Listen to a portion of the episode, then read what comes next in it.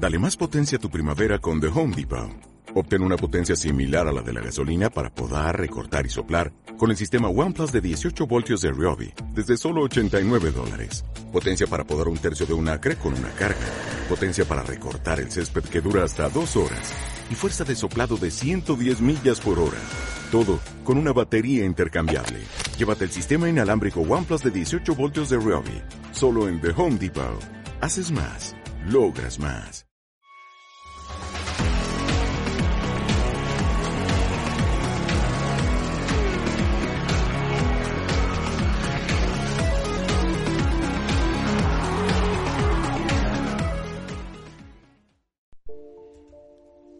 Hola a todos, bienvenidos a un programa más de Dial Deportivo. Estamos en el programa número 99, acercándonos a la centena.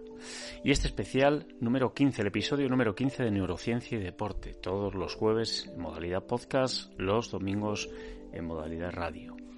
Bien, ¿qué tenemos hoy? Hoy tenemos dentro de las secciones habituales del programa Desmintiendo mitos. Vamos a hablar si es posible dormir solo cuatro horas al día. La coherencia y nuestro día a día nos dice que no, que las personas que duermen cuatro horas al día, pues, pues, pues tienen algún problema. Bueno, vamos a ver si es realmente un mito o la ciencia responde a esa, a esa duda, a esa cuestión. En segundo lugar tenemos a nuestra compañera Ana. Ana con el neuroconsejo del día y nos va a enseñar y nos va a hablar cómo afectan los olores a nuestro cerebro cómo los olores permiten que sintamos y tengamos una percepción de la realidad diferente. El núcleo del episodio de hoy, la entrevista con José Antonio Galeán. José Antonio Galeán, Colombicultura, la Real Federación Española de Colombicultura, el tratamiento de nuestras, nuestros palomas, palomos, nuestros animales, cómo eh, nos relacionamos con ellos y sobre todo comprender cómo este deporte, este bonito deporte, también tiene una parte artística, también tiene una parte de, bueno, pues, pues de cuidado extremo de, ese, de ese deportista que es el animal. Al final tenemos, como decimos en la entrevista, dos deportistas, la persona que, que el entrenador y, y, el animal. Bueno, nos va a sorprender, siempre estamos muy sorprendidos este mes con la colombofilia y la colombicultura y nos va a sorprender con sus, con sus afirmaciones y, sus, y su relato. Y por último, tenemos en la, eh, en la en la sección Neurociencia y Bienestar el segundo capítulo de gestión de emociones. Hoy vamos a continuar con la, descripción, la definición de las emociones, de los sentimientos, de cómo afectan neurológicamente a nuestro, cerebro, a nuestra persona, a nuestro comportamiento principalmente. Entender y gestionar las emociones nos da un superpoder. Y de eso es de lo que trata hoy esta segunda parte de gestión de emociones. Soy Luis Rodríguez, soy experto y divulgador de la neurociencia. Espero que os guste el capítulo de hoy. Desmintiendo mitos. Hola a todos, estamos en la sección Desmintiendo mitos, neurociencia y deporte desmintiendo mitos. Un día más, un, jueves más, tenemos la oportunidad de hablar de los mitos que corren por, bueno, pues por las calles, por los documentos, por los escritos, por los libros y sobre todo son cosas que, que con el devenir de la y el y la bueno y la mejora en el conocimiento de la neurociencia, de cómo funcionamos, cómo funciona nuestro cerebro, nuestro sistema nervioso central, periférico. Vamos desmintiendo creencias que se popularizaron hace muchas decenas de años, algunas cientos de años, algunas miles de años, pero sobre todo en los últimos, vamos a ponerle 50, 100 años, cosas de nuestros abuelos, como se suele decir, ¿no? Bueno, hoy traemos una muy interesante porque realmente se sigue manteniendo a día de hoy y la vamos, como hacemos en algunos casos, a desmentir parcialmente. ¿Podemos dormir solo cuatro horas? ¿Una persona puede sobrevivir y puede tener una vida saludable durmiendo solo cuatro horas? Bien, a la cabeza nos viene un poco lo que hablamos siempre de dormir, los ciclos del sueño, los ciclos de hora y media aproximadamente, las diferentes, el número de ciclos necesarios para poder, eh, bueno, pues regenerar, limpiar nuestro sistema nervioso a nivel, a nivel encefálico, a nivel cerebral, eh, eh, la memoria, los, los recuerdos, el asentamiento de recuerdos. Entonces, todo eso siempre solemos hablar que necesita una media de 6 a 8 horas para establecerse, para poder recuperar. Incluso la tonificación muscular y otras y otros temas más somáticos, más físicos. Bien, ¿qué ocurre? Cuando pensamos así, damos poco margen a reducir ese horario. Porque decimos, bueno, básicamente una persona que duerme cuatro horas, siempre tenemos algún amigo que dice, yo duermo cinco horas y me va fenomenal. Todos tenemos un amigo de esos. Bueno, normalmente no es así. Normalmente duerme cinco horas, tres días, pero el cuarto día ya está durmiendo sus ocho horas, o sus diez, o sus nueve, o sus siete. Eso es lo habitual. Pero es verdad que se ha descubierto, y vamos ya a desmentir el mito parcialmente, insisto, porque son muy pocos casos en los que ocurre, donde se han identificado que hay dos genes del sueño corto, que se llama, los investigadores lo han llamado sueño corto, hay dos genes que afectan a la posibilidad de dormir menos de seis horas aproximadamente. aproximadamente También se ha localizado, y a eso vamos porque es una noticia de hace poquitos años, un par de años, se ha localizado un tercer gen que ayuda también para que esas horas de sueño sean válidas para prevenir déficits de memoria y otras eh, habilidades cognitivas que se deterioran con la falta de sueño. Resumiendo para empezar, la genética afecta, nuestros genes afectan y hemos detectado ya, y lo que nos queda por descubrir, que hay algunos genes en particular, tres genes, que apoyan el sueño corto, que apoyan la posibilidad de que una persona pueda dormir solo unas pocas horas. Bueno, no todas las personas necesitan dormir muchas horas. Algunas se resetean, digamos, en, pocas horas, que es de lo que estamos hablando. Investigadores de, muchas universidades, pero en particular, en nuestro caso queremos aludir a la Universidad de California en San Francisco, en Estados Unidos, eh, han conseguido descubrir estos genes que, desarrollamos muy poquita gente, estamos hablando, quiero recordar, de una persona cada cuatro millones o algo parecido, eh, los genes del sueño, del sueño breve, ya se habían, eh, se habían encontrado hace, hace mucho tiempo, ¿no?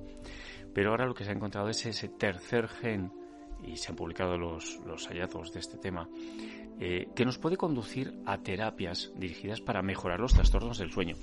Recordemos, por favor, que la neurociencia, la investigación, las, toda la, la genética incluso, está orientada a mejorar la calidad de vida. Está orientada a explicar cómo funcionamos para mejorar la calidad de vida. Nosotros en nuestro caso somos neurociencia y deporte, somos neurociencia del día a día. Lo que intentamos es comprender cómo funcionamos para mejorar nuestro rendimiento.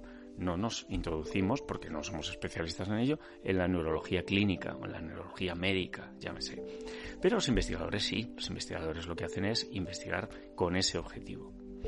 Bueno, Em, entonces, ¿cómo sucedió esta parte? Lo que han analizado, entre otras, entre otras cosas, pero lo que han analizado un doctor, Jing Hui Fu, eh, coordinador del estudio, y su equipo, a una pareja de padre y hijo que promediaban unas 5,5 horas y 4,3 horas de sueño cada noche, padre e hijo, respectivamente. Mucho menos de las 8 horas o más horas que la mayoría de las personas necesitan. Entonces, con este padre e hijo identificaron un nuevo gen que lo que, bueno, secuencia la, secuencian los genes de ambos y miran las mutaciones dentro de un gen. Ese gen se llama, eh, no es muy importante para divulgarlo, pero bueno, NPSR1, que es un gen que codifica una proteína de señalización de la superficie de las neuronas. Proteínas, neuronas, ya más o menos debemos entender un poco qué, es cada cosa. Y que eh, ya se había demostrado que esa proteína que está en la superficie de las neuronas estaba involucrada en la regulación del sueño. Esta mutación es muy rara, como decimos ocurre en una de cada cuatro millones de personas aproximadamente. Entonces, ¿qué ocurre? Esa proteína, ese, perdón, ese gen, NPSR1, es parte de una vía de señalización en el cerebro que promueve la vigilia, que te despierta, que te ayuda. Cuando se activa, activa otras proteínas de esta misma vía que, bueno, terminan una modificación química al final.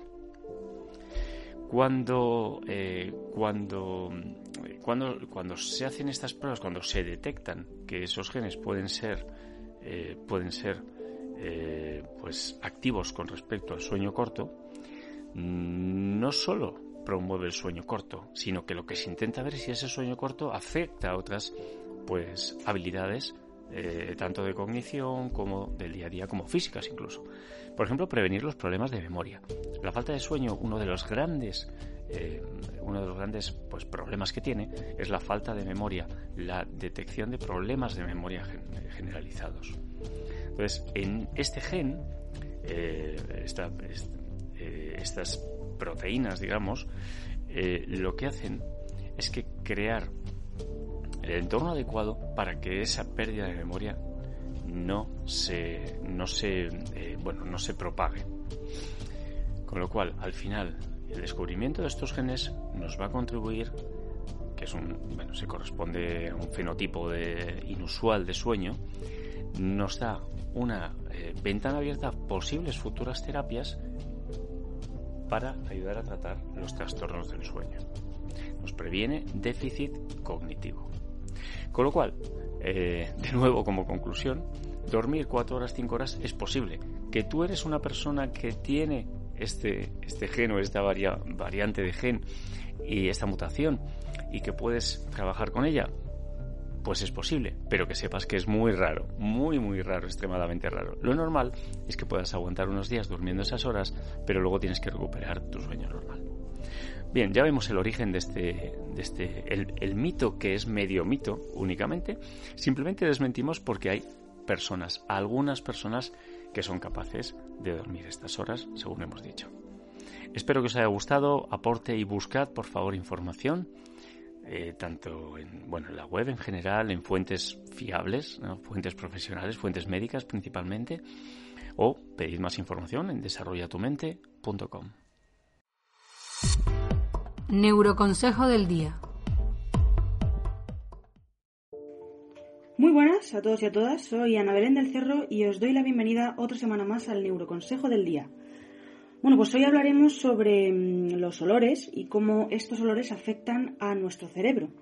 Bueno, seguro que alguna vez os ha surgido el dilema de mm, si tuviera que quitarme uno de los cinco sentidos, ¿de cuál podría prescindir? Seguro que alguna vez os han hecho esa pregunta y claro, os habéis quedado así un poco pensando y, decís, bueno, pues el, el, olfato es el sentido más prescindible, ¿no? Porque bueno, a simple vista es el que menos creemos necesitar. Pero tenemos que decir que esto no es del todo así. El sentido del olfato es uno de los más importantes, aunque nos cueste creerlo. Pero mm, solo lo valoramos cuando lo perdemos. Y bueno, si no me creéis, pensad, por ejemplo, en cuando estamos enfermos y tenemos la nariz taponada, ¿no? El hecho de no poder oler o saborear algunas comidas nos hace sentirnos como un poco incómodos, pero cuando lo recuperamos, pues rápidamente comenzamos a sentir eh, más positividad, eh, nos sentimos con energías más renovadas. Lo cierto es que el sentido del olfato nos sirve para relacionarnos con el medio, eh, también nos hace revivir emociones o sentimientos pasados, y bueno, por poner un ejemplo para que lo entendáis más fácilmente, pues por ejemplo cuando pasamos por una calle y percibimos ese olor a, pan recién hecho de, las panaderías, automáticamente nos transporta a lo mejor a nuestra infancia en el pueblo o, por ejemplo cuando nos cruzamos con alguien que no conocemos y lleva ese, ese, olor a colonia o esa colonia tan característica que nos hace recordar a una persona especial, pues ahí recurrimos a, eh, sentimientos pasados que, que crean una emoción en nosotros. El olfato es el sentido más sensible que tenemos ya que puede cambiar inmediatamente nuestras emociones. No es lo mismo levantarse por la mañana con, yo qué sé, el olor de, café recién hecho, a levantarse con un olor desagradable de una alcantarilla. Obviamente, dependiendo de cada olor, pues este afectará de una manera positiva o negativa a nuestro día. Incluso podríamos decir que el sentido del olfato está estrechamente relacionado con el instinto de supervivencia. Pero bueno, ya para ir concretando, ¿a qué proceso se enfrenta exactamente nuestro cerebro cuando percibimos un olor? El sistema olfatorio no recorre el mismo camino que los demás sentidos, ya que no hace su primer relevo sináptico en el tálamo, como lo hacen los demás. Es decir, el olfato es el único sentido que no pasa por el tálamo. Cuando recibimos un olor, cualquiera, este estímulo se dirige directamente al sistema límbico de nuestro cerebro, que es el lugar donde habita el olfato. Eh, también habita la memoria y también los instintos básicos. Esta zona del cerebro influye muchísimo en nuestro comportamiento, pero lo hace de una manera inconsciente. Este proceso funciona gracias a la neuroquímica del cerebro que influye en ciertos aspectos cognitivos como por ejemplo la percepción o las asociaciones culturales. Es decir, los seres humanos somos capaces de identificar países, eh, somos capaces de identificar personas eh, o hasta incluso religiones a través de los olores. Por ejemplo, eh, seguramente el olor del incienso a muchas personas nos lleva a pensar automáticamente en el cristianismo, porque lo usan en las misas, mira ahora por ejemplo que esta Semana Santa también, pues nos lleva a, a esa religión. Los seres humanos generamos normalmente juicios de valor dependiendo del aroma que desprende una persona. De este modo, pues por ejemplo nosotros querremos entablar una conversación con una persona que huela bien, pero lo evitaremos si esta persona desprende un mal olor. Y bueno, hasta aquí el neuroconsejo del día. Espero que el tema de hoy haya sido de vuestro interés. Ya sabéis que podéis dejarnos vuestros comentarios en nuestras redes sociales, que nosotros os leemos encantados. Y muchas gracias por escucharnos otra semana más. Un saludo. Neurociencia y deporte. La entrevista. Hola a todos, estamos un día más en Dial Deportivo, la radio del deporte, de todos los deportes. Y este mes estamos en, el mes de la colombicultura. Bien, tenemos al otro lado del micrófono a José Antonio Galeán. Hola, José Antonio. Hola, buenos, buenos días. José Antonio es miembro de la Junta Directiva de la Federación, la Real Federación Española de Colombicultura, eh, es también miembro de la comisión delegada y, bueno, uno de los exponentes y de los, eh, digamos, las personas clave dentro de la federación para el fomento de este deporte, que es, y, queremos incidir en la palabra deporte, porque en muchos casos algunos, eh, algunos deportes que no son tan masivos como los que conocemos puede resultar, podemos caer en el error de considerarlos aficiones, hobbies, etcétera. De todo esto es de lo que vamos a hablar con José Antonio ahora durante, durante los próximos minutos. Bien, buenos días, José Antonio, pues muchas gracias por atendernos. Buenos días a vosotros. Muchas gracias por atendernos. Lo primero que queremos hacer como, como, conocedor de, tu propio deporte es si nos puedes reflejar, si nos puedes explicar en unas, en unas palabras o durante un par de minutos, un minuto, lo que sea, no importa, el, lo que es la colombicultura, lo que es este deporte, cómo interactúa con, con los animales, en este caso por qué, eh, cómo, está ubicado, incluso un poquito de historia, si, si te animas. Sí, sí. Pues muy bien. Eh, bueno, empiezo diciendo que esto es un deporte eh, muy apasionante, porque ya que cuando criamos nuestros palomas, antes de juntar una pareja de palomas, un macho y una hembra, ya empezamos a ilusionarnos de lo que van a hacer de ahí entonces empezamos a, crear una ilusión y una expectativa en la crianza, en la enseñanza y bueno, ir seleccionando palomos para ver los que son más adecuados por sus características para la competición. Mm. Esto es una afición o deporte que lleva lo que son competiciones oficiales a primero del siglo pasado empezaron las competiciones oficiales, pero siempre se ha practicado y siempre se ha tenido la cría y la enseñanza de palomos que en otros, momentos eh, era, se hacían la conquista de las palomas. Después se fueron seleccionando los palomos y ya como había un nivel grande, pues empezaron a hacer ya lo que es una competición. Y bueno, pues se podía, podíamos tirarnos mucho, estar mucho tiempo hablando de esto, pero básicamente es eh, el proceso que nosotros hacemos para seleccionar nuestros palomos. Muy bien, tenemos eh, obviamente el, deporte como, como, deporte o como afición, pero lleva muchísimo tiempo entre nosotros. Lo que está pasando es como, como en casi todo el mundo y en casi todas las actividades que realizamos que se están pues, regulando, están mejorando la forma de, de, todo, ¿no? Incluso hablábamos hace poco con algún compañero, compañero vuestro del tratamiento de los animales también, los medios tecnológicos básicos y complejos. Básicos, pues puede ser hasta los mismos recintos donde se guarda, donde, donde se acoge a los animales, que están, son muy diferentes hasta a, a, los que había hace 30 años, seguramente, ¿no? Esta evolución, ¿cómo la ves desde tu punto de vista? Bueno, eh, como todo, cada vez hay más competencia y cada vez los palomos tienen que estar mejor, mejores instalaciones, eh, más confortables, mejor selección de comida, eh, buen ambiente de, aire y de estén ventilados, limpieza, eh, entrenamiento físico continuamente y bueno, una serie de circunstancias que cada vez van mejorando más y más y van exigiendo más por el nivel que está más igualado. Esto pues, pasa como casi todo. Vamos antes, vamos ahora al segundo y antes pues íbamos a los minutos. Sí, sí, sí. Y, y bueno, depende mucho del entrenamiento, alimentación y el buen estado del animal, el rendimiento de él.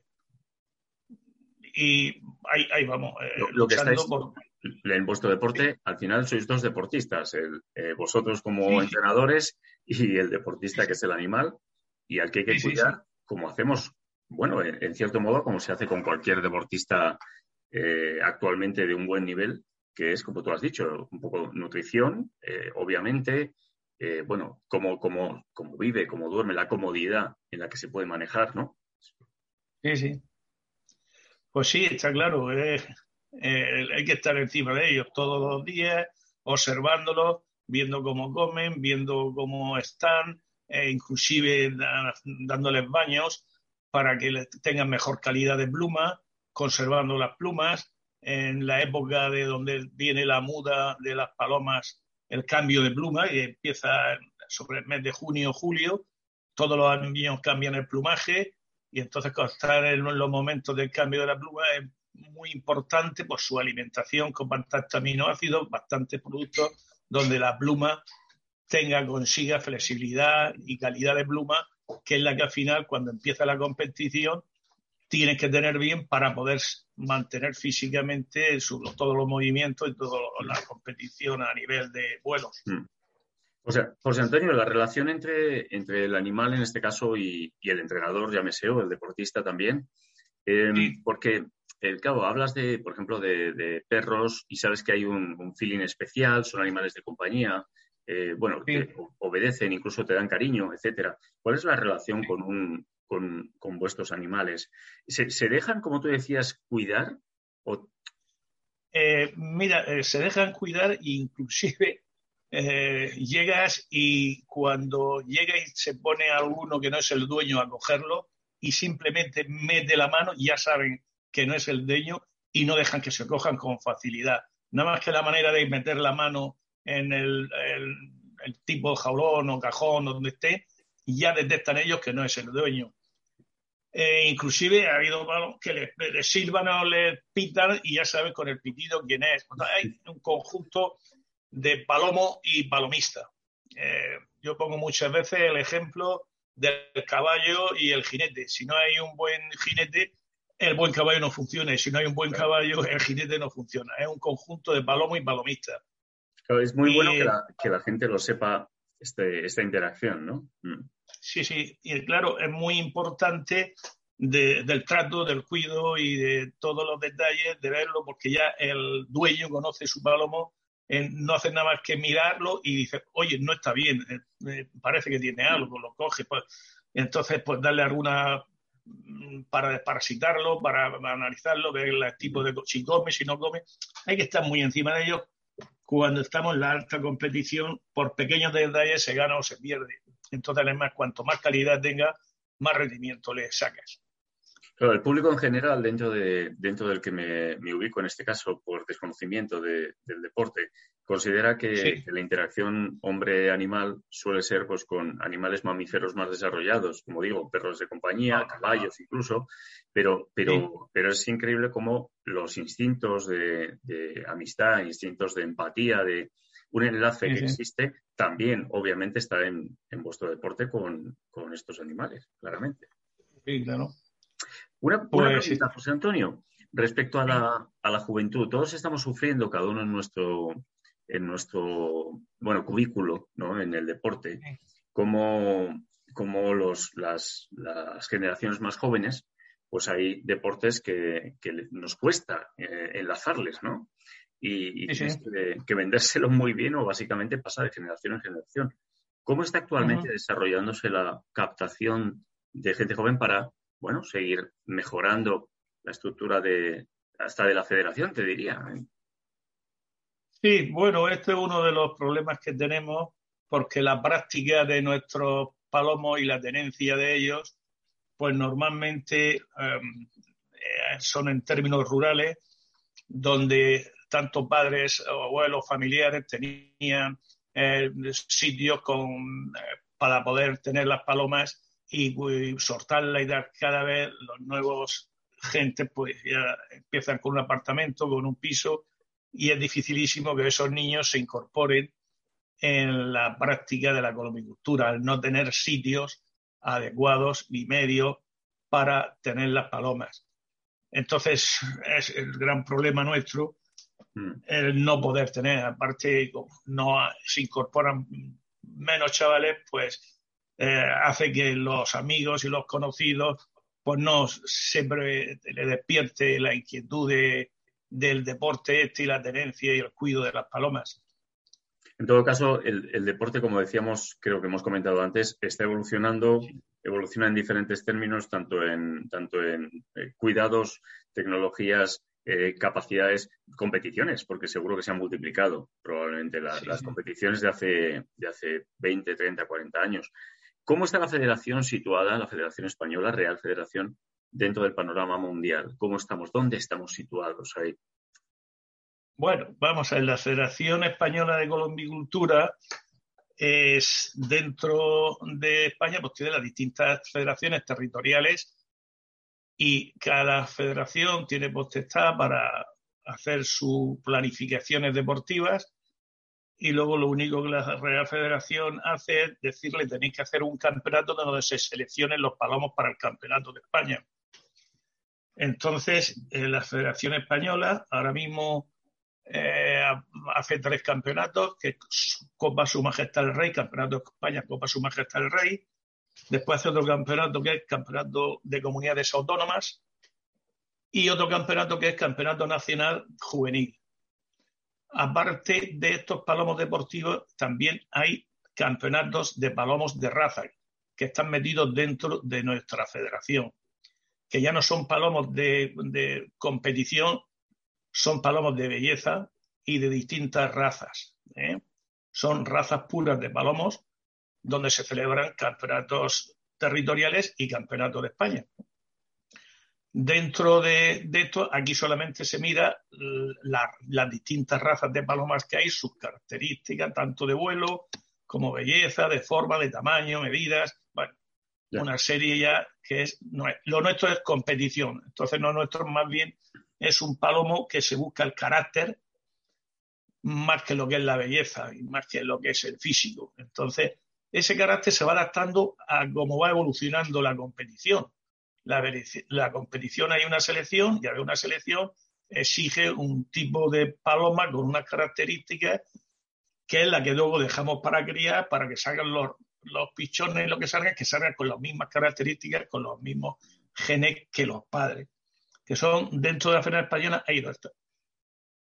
La Federación Española nuestra, que es una asignatura pendiente, es celebrar un campeonato internacional nosotros, aquí, tanto en eh, Europa como el norte de África, eh, no hay federaciones nuestras eh, de, estas prácticas.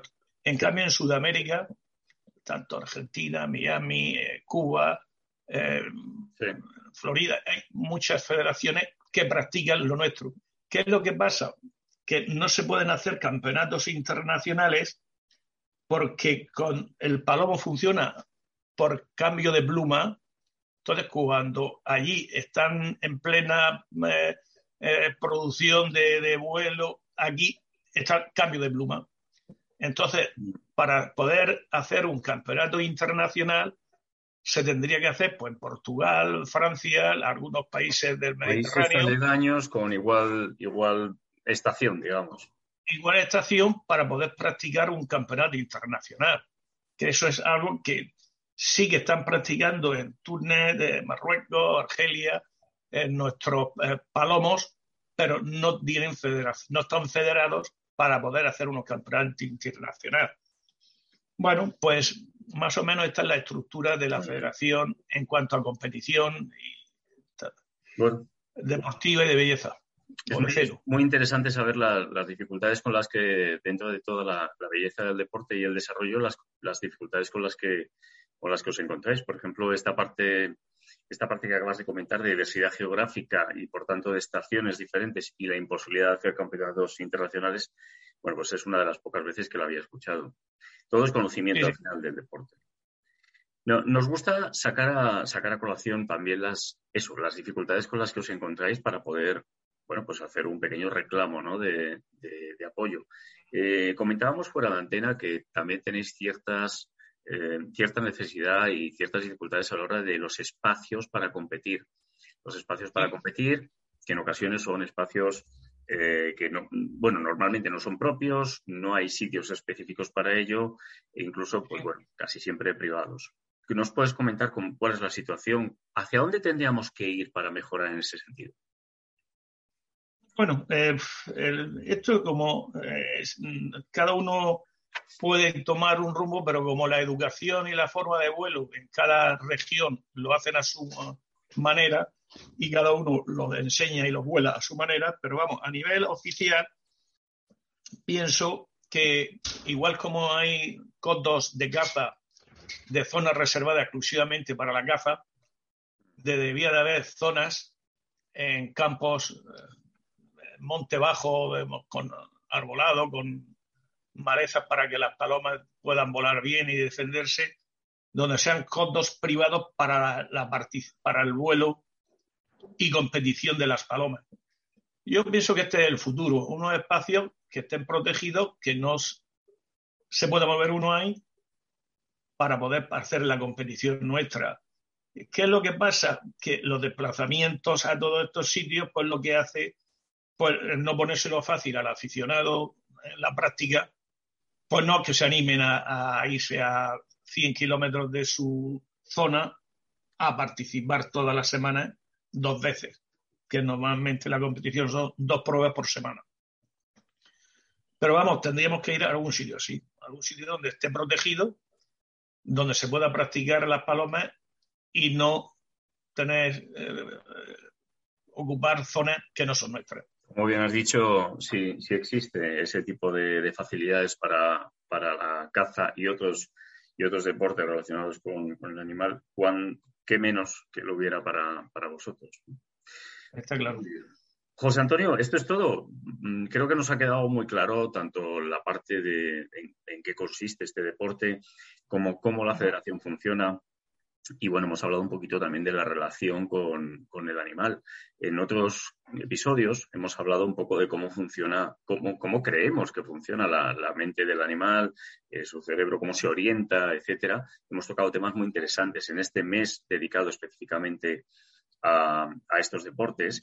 Estamos descubriendo que, los palomos y, los animales con los que tratáis, pues eh, tienen obviamente unas cualidades iguales a otros animales e incluso superiores en algunos casos, como la orientación, por ejemplo, que es algo impresionante cuando quieres, cuando, cuando lo analizas un poco.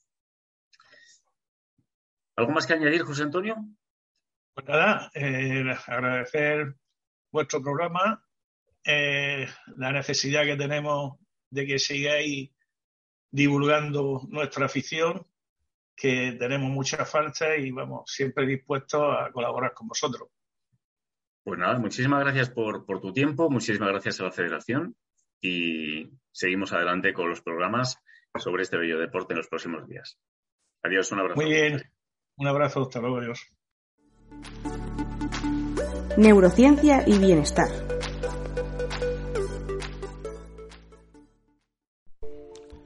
Neurología de las emociones. Desde el punto de vista anatómico, las emociones proceden del sistema límbico, se trata de un conjunto de estructuras neuronales que se encuentra situado en el encéfalo y que están muy conectadas entre sí, con una función relacionada con la aparición de estados emocionales o instintos. Los instintos se pueden entender como la base sobre la que se construyen las emociones y sobre estas los sentimientos. Los instintos son heredados genéticamente, por ejemplo, el instinto de oída que aparece ante un estímulo que emocionalmente asociamos a temor. Charles Robert Darwin, en su obra La expresión de emociones en el hombre, expone en su tesis, la emoción es una manifestación de la mente, y tanto hombres como animales expresan emociones semejantes en situaciones semejantes. Por tanto, las emociones son el principio instintos que por medio del aprendizaje se transforman en emociones, sobre las que hacemos una valoración subjetiva experimentando de una manera sentimientos, de una manera u otra, sentimientos hacia ella. Para hacernos una idea más aproximada del papel que juegan las emociones en nosotros como humanos, debemos remontarnos hasta nuestros ancestros, los primeros hombres, aquellos que vivían en cuevas hace 100.000 años y que dependían de su grupo para poder sobrevivir en un medio tan hostil. Las emociones en un principio, al principio de nuestra historia evolutiva, cumplían un papel meramente adaptativo. Nos daban la capacidad de mantener relaciones sociales y de manejar nuestro comportamiento dentro de un entorno social, además de predisponernos fisiológicamente, somáticamente, para actuar de una manera concreta ante un estímulo concreto. Hagamos un pequeño ejercicio imaginativo para comprender cuál era la función de las emociones en el pasado. Imaginemos a nuestro tatarabuelo caminando por la extensa llanura en busca de alimento, fruta, cualquier pieza de caza o similar. Escucha algo. Primera por una emoción experimentada, la sorpresa. Esta emoción centra todos sus recursos atencionales hacia el estímulo percibido. La prioridad es identificarlo. Para ello se interrumpen todos los procesos que estaban en ese momento en marcha ya no escucha el viento, no siente el olor de la hierba, solo percibe el ruido que ha suscitado ese estado. Cuando por fin identifica el origen del sonido, observa que se trata de un animal salvaje escondido entre la maleza. Inmediatamente surge la emoción del miedo. Todo su cuerpo se tensa. Experimenta una activación energética y su estado fisiológico se dispara. Las extremidades inferiores y superiores reciben más sangre, su corazón y su respiración se aceleran. Está físicamente preparado para emprender la huida. Como vemos en el ejemplo de nuestro tatarabuelo, las emociones jugaban un papel principalmente adaptativo para la supervivencia. Sin embargo, las emociones a día de hoy continúan en la misma línea de activación. No han cambiado demasiado. Nuestra biología no cambia de la noche a la mañana. Pero lo que sí ha cambiado es el entorno, en el contexto en que se producen. Un atleta con poca preparación emocional ante una prueba que se le plantea como difícil y dura, podría experimentar el instinto de huida al asociarlo con la emoción de miedo. Esta emoción es totalmente natural, ya que viene dada por el acervo genético preprogramado de nuestra especie, y que en los albores de la humanidad, sin esta disposición innata, no habríamos conseguido sobrevivir. Hablando de las emociones en el siglo XXI, hoy en día, en el siglo de las comodidades, donde a priori no existen peligros, donde una persona es capaz de sobrevivir sin la ayuda de los demás, tiempos de tranquilidad y superconectividad. Ahora que no existen peligros en cada esquina o debajo de cada matorral, vivimos en un mundo demasiado cómodo y hemos llegado a esta especie de mundo idílico, por lo menos para la supervivencia de la especie humana. En tan solo unos miles de años. La evolución de los organismos lleva millones de años y sin embargo nosotros somos como especie social y tecnológicamente hemos avanzado mucho más rápido que la propia evolución natural. Esto ha producido que nuestras emociones primarias continúen activándose como hace miles de años. Eh, así, en este nuevo contexto, pero hemos tenido que readaptar al, eh, eh, readaptarnos al nuevo entorno a la fuerza. Este aparente desajuste ha provocado incluso que aparezcan enfermedades relacionadas directamente con nuestro mundo emocional. La ansiedad es una de ellas. La ansiedad está estrechamente relacionada con el miedo. El desencadenante de los estados de ansiedad no son situaciones de peligro directo que puedan dañar a la persona, sino más bien son reacciones aprendidas y la anticipación de una amenaza. Hablemos específicamente del miedo. Como ya vimos en el punto anterior, la emoción de miedo es una de las emociones básicas de mayor relevancia. Se trata de un legado evolutivo vital para la supervivencia del individuo. El miedo evolucionó para dar respuestas inmediatas ante problemas que se interpongan en nuestra propia supervivencia, activándonos para realizar una respuesta conductual rápida. En definitiva, se puede decir que el miedo es una emoción producida por un peligro presente. Los estímulos desencadenantes del miedo pueden ser tanto innatos como aprendidos. La percepción de que un objeto puede ser peligroso se puede aprender, a veces es a propósito, con la misma intención que una madre enseña a su hija a no subirse de pie a la silla porque puede caer y hacerse daño. Pero a veces este aprendizaje es sin intención, a veces incluso se produce sin ni siquiera tener conocimiento de ese mismo aprendizaje. Esto es lo que en psicología se llama condicionamiento clásico. Para explicar esto un poco más, recurramos a un ejemplo. Si un equipo de fútbol siempre que juega contra el mismo equipo pierde, Después de que se repita esta situación, un determinado número de veces le provocará como una especie de cojera eh, de miedo. En el ejemplo se ha producido un condicionamiento clásico al repetir varias veces el resultado negativo después de realizar la misma acción. Esto quiere decir que la emoción de miedo respecto al otro equipo ha sido aprendida. La labor de un buen entrenador sería la de hacer a su equipo desaprender el aprendizaje condicionado. La emoción de miedo activa el organismo para dar una respuesta rápida, normalmente de huida. Centra toda nuestra atención y procesos cognitivos hacia la resolución del problema. Esto en el mundo deportivo y sobre todo de competición es un factor determinante. Un deportista que sienta miedo, una emoción normal, y no sea capaz de canalizarlo debidamente puede quedar bloqueado. Estará más pendiente de sus miedos que de la competición en sí misma. Además, recordemos que el miedo centra gran cantidad de nuestra atención y cognición a la resolución del problema. Así que cuando se siente miedo no se es capaz de pensar con celeridad y esto influye directamente en la ejecución de la tarea deportiva. Pero el miedo activa. Cuando sentimos miedo, se produce una activación fisiológica que los primeros hombres de hace 100.000 años los predisponía para correr o emprender cualquier acción evasiva. Ante una competición sentimos el mismo miedo y nos activa de la misma manera que hace 100.000 años atrás, pero esta vez ya no tenemos la necesidad real de huir, sino de afrontarlo. Pues se trata al final de una simple competición y no de un animal salvaje que nos quiere para la cena. Podemos aprovecharlo y aprovecharnos de esta activación canalizándola hacia nuestro, hacia nuestro propio objetivo. De todas las emociones, el miedo es de la que mejor se conocen sus procesos en el cerebro. La amígdala cerebral es la principal estructura implicada en el procesamiento del miedo. Es una estructura de forma redondeada del tamaño de una avellana que se sitúa en la parte interna del lóbulo temporal. Algunas patologías cerebrales dañan exclusivamente la amígdala cerebral. En estos pacientes se pueden observar síntomas como la falta de respuestas emocionales, particularmente las respuestas al miedo. La amígdala consta de varias partes, entre ellas el núcleo lateral, que es por donde entra la información, el núcleo central, que es de donde sale la información. Hasta la amígdala llega información de otras partes del cerebro, desde el tálamo, el hipocampo o desde la corteza cerebral. Una vez que es analizada esta información, se envía a otras regiones del cerebro, como el hipotálamo o el tronco encefálico, que devuelven la información a la corteza. Vías de respuesta emocional. Hay dos vías que vamos a escribir a continuación. Una es la vía inconsciente, tálamo-amígdala, o llamada vía rápida, donde se producen reacciones ultra rápidas ante un posible peligro. A estas reacciones ultra rápidas se las denomina inconscientes porque suceden de forma automática, sin que resulte necesario para ello el que tomemos conciencia directa.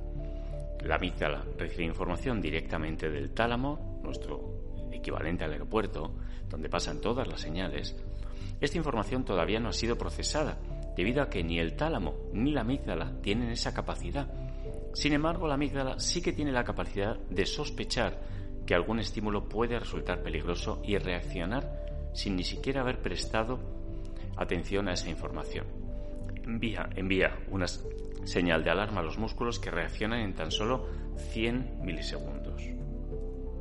Antes incluso de que la materia gris identifique el estímulo, la amígdala es capaz de hacer reaccionar los músculos en respuesta anticipatoria al posible peligro.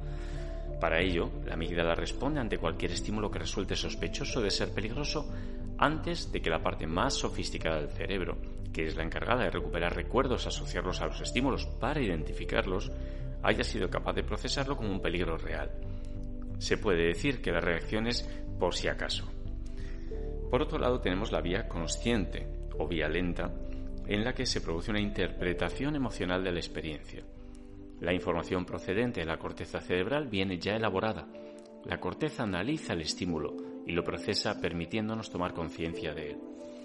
Una vez procesada, esta información es enviada a la amígdala, donde se compara con los recuerdos almacenados para decidir si el estímulo percibido entraña algún tipo de peligro por el contrario es inofensivo. En este caso, el hipocampo actuaría como un lugar donde se almacenan las experiencias y otras informaciones que determinarían si existe algún grado de peligrosidad en el estímulo percibido. La corteza cerebral informa del estímulo que en un principio es neutro. Seguidamente la amígdala le asociará el miedo y por fin el hipocampo consolidará la experiencia en un recuerdo que podrá ser activado en un futuro. Una vez que la información ha sido procesada por la amígdala, esta envía conexiones a la corteza cerebral, al hipotálamo y al tronco encefálico.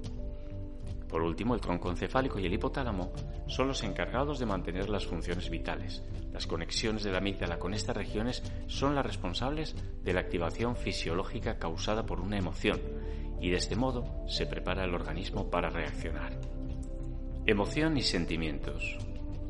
Las emociones provocan una serie de efectos ya comentados, entre ellos los objetivos o sentimientos, pero también provocan efectos fisiológicos y sociales de igual importancia. Centrándonos en la generación de sentimientos, podríamos decir que la emoción por sí misma no es poderosa sin la parte del pensamiento o experiencias que la acompañan. Un sentimiento es un estado de ánimo que sigue a la emoción, es decir, cuando experimentamos una emoción, esta tiene una consecuencia directa. En este caso es un estado mucho más complejo y estable que la emoción. No llega a ser tan intenso como lo son las emociones, pero sí suelen ser más duraderos. En definitiva, el sentimiento sería la suma de una o varias emociones a las que le añadimos la razón, el pensamiento, la cognición. En cuanto a la curva de desarrollo de la emoción y sus sentimientos provocados, hay muchas variantes propuestas por los psicólogos del siglo XX-XXI. Pero como se puede ver como podemos observar en, las diferentes fuentes de información, lo fundamental es contemplar esta curva con dos componentes, el tiempo y la intensidad. Al fin y al cabo, lo único que se puede controlar de la emoción es la duración y la intensidad.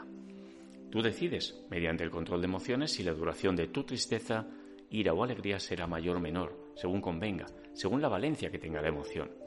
Asimismo, las experiencias previas, tu capacidad de raciocinio y otras componentes pueden llevarte a controlar la intensidad con la que vives cada situación. Un comienzo de una competición puede ser muy estresante debido al miedo o mínimamente estresante gracias al control que ejerces sobre esa situación. Inteligencia emocional. La inteligencia emocional se puede definir de muchas formas y es que no es un concepto actual, sino que ha sido considerado importante desde hace muchos años. Decía Aristóteles, educar la mente sin educar el corazón no es educar. Decía Aristóteles también, cualquier persona puede enfadarse, eso es algo sencillo, pero enfadarse con la persona adecuada, en el grado exacto, en el momento oportuno, con el propósito justo y del modo correcto, eso ciertamente no resulta tan sencillo. La inteligencia emocional está compuesta por la inteligencia intrapersonal y la inteligencia interpersonal. Son muchas las investigaciones que afirman que la inteligencia emocional aporta muchos beneficios.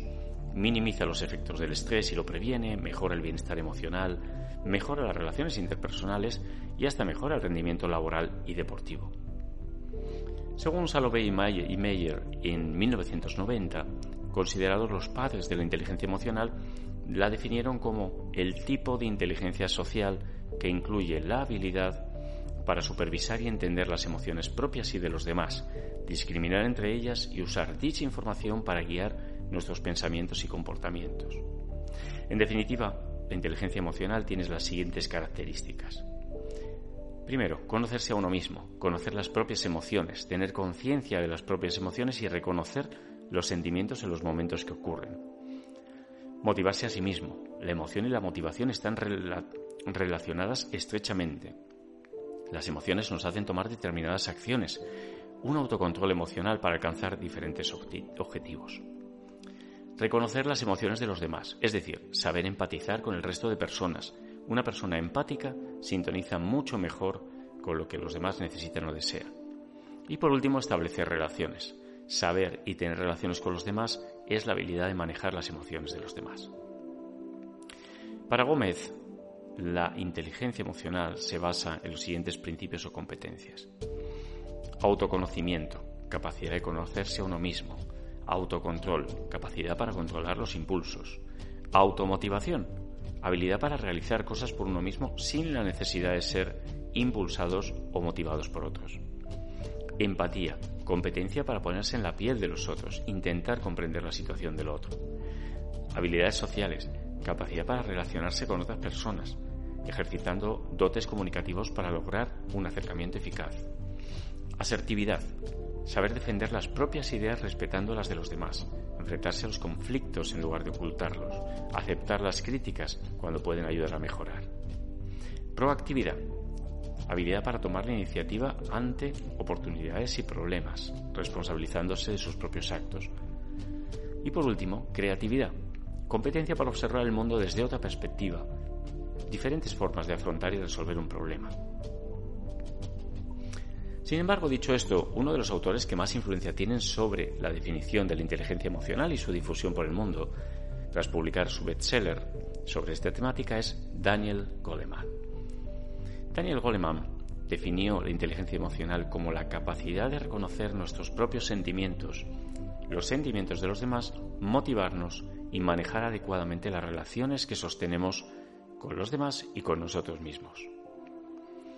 Gracias a las investigaciones que realizó este autor, se empezó a indagar y a valorar más los beneficios que aporta la inteligencia emocional. Como observamos, son muchas las definiciones que existen para explicar lo que es la inteligencia emocional, pero sin duda lo que más nos interesa es ver las ventajas que tiene conocer esta habilidad.